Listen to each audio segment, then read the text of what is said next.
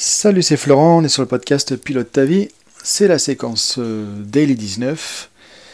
Et aujourd'hui, on va parler du changement, changement des autres en fait. C'est-à-dire que je vais parler de ça par rapport à ce que j'ai expérimenté un peu aujourd'hui justement euh, en entreprise. C'est que souvent, dans les entreprises, on mandate euh, bah, des coachs, des consultants qui vont apporter une certaine expertise évidemment mais parfois en se plantant un peu de comment dire euh, d'objectif quoi c'est que on va nous dire par exemple bah, je voudrais que telle personne change telle personne change de comportement soit comme ceci soit comme cela. Ce que comprennent pas les gens et c'est ce que je répète tout de suite justement dans ce genre de situation on peut pas forcer les gens à changer quoi. Et ça c'est vraiment quelque chose d'important de comprendre. Dans ta vie personnelle ou professionnelle on ne peut pas forcer les autres à changer on voudrait que telle personne ait tel comportement, telle attitude, telle manière de communiquer, telle manière de se comporter quand nous, on va avoir tel ou tel comportement. Ok, certes, on peut influencer là-dessus. D'accord On peut influencer là-dessus. C'est-à-dire qu'on peut aider quelqu'un à se motiver. Donc tu peux amener quelqu'un à se rendre compte, par exemple, à, prendre du feedback sur son comportement, à se rendre compte que si la personne a ce comportement, ça a telle conséquence, et que du coup, ça peut-être ça la dessert, que ça dessert la relation, etc. aussi, ou que ça amène des conséquences euh, avec d'autres personnes. Donc on peut amener les gens dans des prises de conscience. C'est le premier pas vers le changement. S'il n'y a pas de prise de conscience, déjà, il n'y a pas de changement possible, ça c'est sûr. Les gens continuent à faire la même chose. Ensuite, on l'a déjà vu dans des podcasts précédents, il faut qu'il y ait une prise de décision. On ne peut pas forcer quelqu'un à changer, mais effectivement, nous-mêmes, quand on veut faire un changement, il faut qu'on le décide.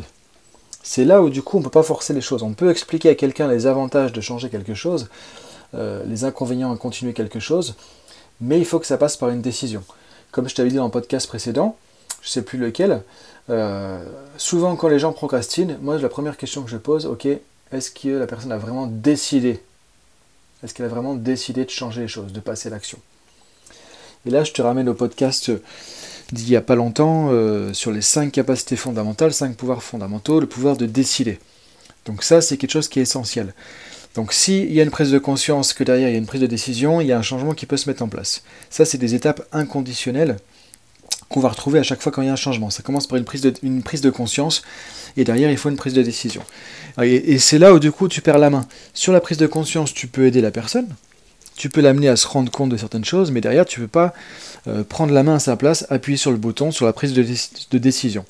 Et là, on revient au podcast donc sur les cinq pouvoirs fondamentaux, où je te disais justement, on est responsable de nos pensées, de nos émotions, de nos comportements, de nos actions euh, et de nos décisions. Et c'est pareil pour la personne qui est à côté de nous. L'autre est responsable de ses pensées et de ses décisions. Donc moi je ne peux pas être responsable des décisions de la personne. Donc du coup je ne peux pas être responsable du fait qu'elle décide ou pas de changer. Et c'est là du coup où c'est important de lâcher prise. Parce que trop souvent on veut forcer, on veut que la personne décide, change, évolue, etc. comme on le voudrait. Et c'est là où ça ne marche pas. Et ce que tu peux voir souvent c'est que si plus tu vas pousser, plus tu vas forcer dans ce sens-là, plus souvent la personne en réaction va faire le contraire.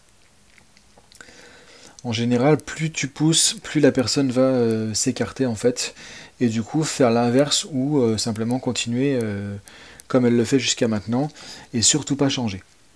Donc ce qui est important de comprendre, c'est que voilà, on ne peut pas forcément changer les autres.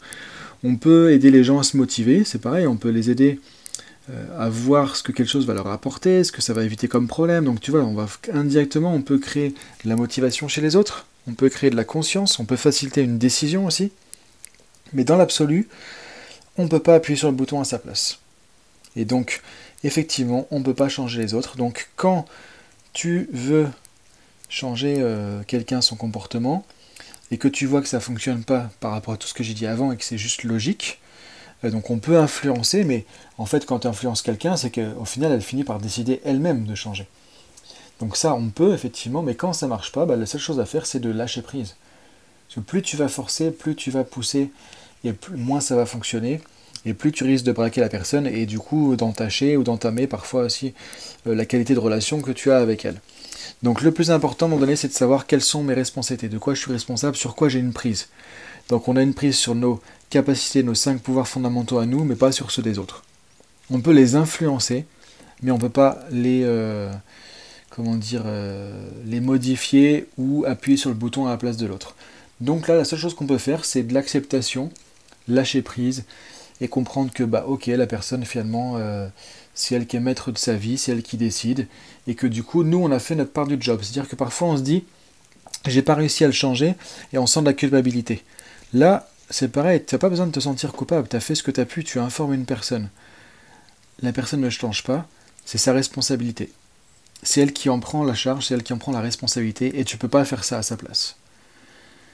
Donc du coup, tu peux aussi, euh, en prenant conscience de ça, arrêter de te sentir coupable, euh, laisser euh, justement ce sentiment de culpabilité parce que tu sais que tu as fait ce que tu devais faire, l'informer, euh, faciliter les choses, essayer de motiver, de favoriser des changements, une décision, mais dans l'absolu, c'est pas toi qui appuies sur le bouton. Donc du coup, tu as fait ton job, maintenant c'est la personne malheureusement qui va faire le sien ou pas. Et donc là, ce qui est intéressant, c'est que ça permet de sortir la culpabilité. Quand tu te sentais coupable de ça, ça veut dire que tu étais en surresponsabilité. On en parlera dans le podcast de demain, la surresponsabilité, c'est quand on devient responsable à la place de l'autre. Et ça, c'est un des pièges pas possibles des relations entre les gens, que ce soit des relations personnelles ou professionnelles. Demain, on va parler de ça, la sur- et sous-responsabilité. Donc tu vois, on fait écho un peu aux cinq pouvoirs fondamentaux, et tu voir que ça va changer pas mal de choses dans ta vie aussi quand tu vas prendre conscience de la sous- et de la sur-responsabilité. Je te laisse cogiter là-dessus pour aujourd'hui, je te dis à demain pour la suite, salut